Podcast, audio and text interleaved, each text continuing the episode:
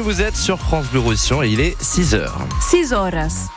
Les informations avec Tanguy Bocconi, mais d'abord, Tanguy, la météo, la tramontane se renforce. Eh oui, John, elle soufflera en rafale de 60 jusqu'à 80 km heure en pleine aujourd'hui.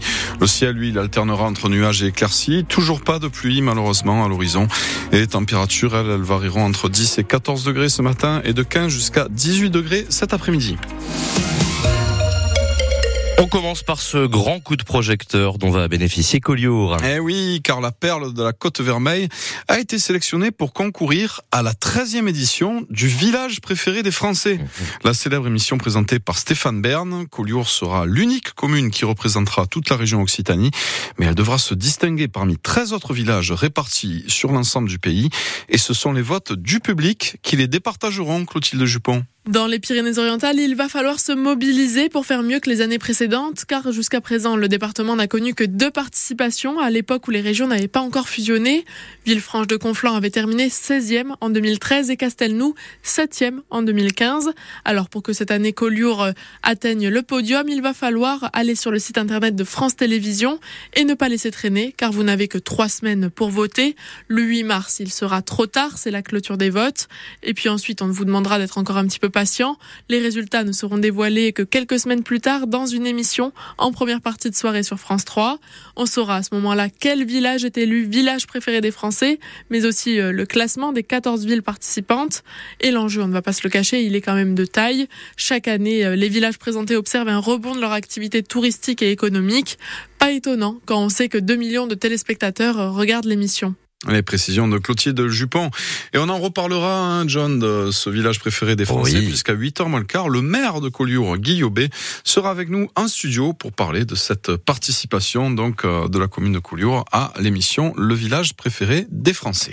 La police de Perpignan lance un appel à témoins après la découverte d'un corps en bordure de la D900. Celui d'un homme âgé d'une trentaine d'années, retrouvé mort hier vers 6h30 du matin sur la bande d'arrêt d'urgence de la voie rapide qui mène à Canet.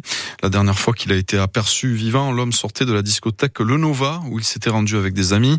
Le parquet de Perpignan a ouvert une enquête pour homicide involontaire avec conducteur en délit de fuite car selon les premiers éléments, le cadavre présente une blessure à l'arrière de la tête. Il aurait pu être percuté ou bien éjecté d'un véhicule. Un appel à témoins est donc lancé pour savoir ce qui a pu se passer hier matin entre 5h et 6h30 du matin dans le secteur Le Nova Club, avenue de Prades, du rond-point de Rotterdam et également le long de la D900.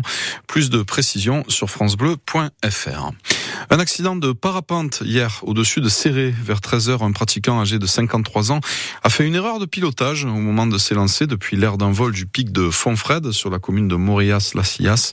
Il s'est retrouvé bloqué dans un arbre, ce qui a nécessité l'intervention des secouristes et de l'hélicoptère Dragon 66. L'homme a ensuite été héliporté sur l'hôpital de Perpignan pour une suspicion de fracture à la jambe. C'est un nouveau coup dur pour l'accès aux soins dans notre département. Faute de médecins, les urgences de nuit de la clinique Medipol Paul Saint-Roch à Cabestany seront très probablement fermés à compter du 1er avril entre 22h et 8h du matin, comme c'est d'ailleurs déjà le cas depuis fin octobre à la clinique Saint-Pierre de Perpignan. Cette fermeture nocturne des urgences de la polyclinique Medipol Saint-Roch de Cabestany n'est pas sans conséquence pour les patients, car elle va également impacter le centre de néphrologie du Medipol, qui en l'absence de médecins ne pourra plus fonctionner et donc accueillir les malades qui sont dialysés la nuit, comme il le fait aujourd'hui jusqu'à 1h du matin. Situation regrettable pour Philippe Olombard, directeur de la polyclinique Medipol Saint-Roch, qui tient cependant à relativiser les choses.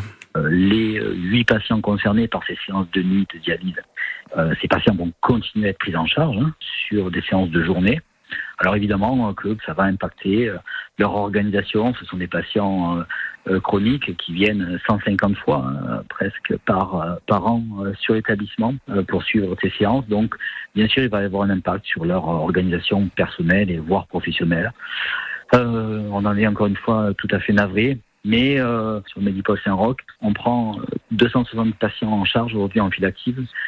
Chaque année, on accueille près de 300 patients dans le cadre des dialyses de vacances, c'est-à-dire que c'est des patients qui peuvent partir en vacances avec leur famille dans le département des Pyrénées-Orientales grâce aux équipes de néphrologie de Medipol Saint-Roch. Et je pense que je qu'il faut le souligner.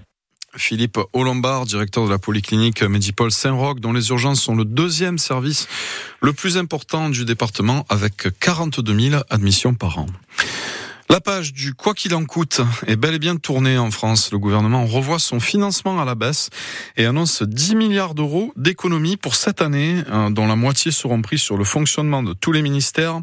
Pas d'augmentation d'impôts en perspective, mais une baisse des enveloppes dédiées à l'aide au développement ou encore au soutien de la transition énergétique, comme les aides versées dans le cadre du dispositif MaPrimeRénov.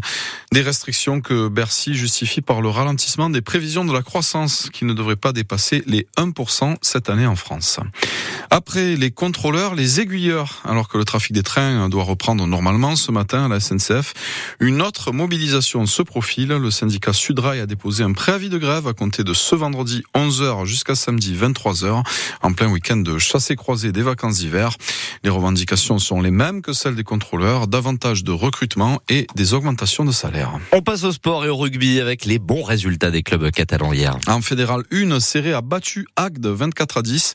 En fédéral 2, Prades s'est imposé à Pesna, 36 à 23. Victoire d'Argelès à Palavas, 12 à 9. Seul La Salangue s'est incliné à domicile 20 à 17 face à Castanet. Et puis en football, Gérone se déplace sur le terrain de Bilbao ce soir en cas de victoire. Les Catalans, deuxième de la Liga, reviendront à 3 points du Real Madrid, tenu un échec un partout hier sur la pelouse du Rayo Vallecano.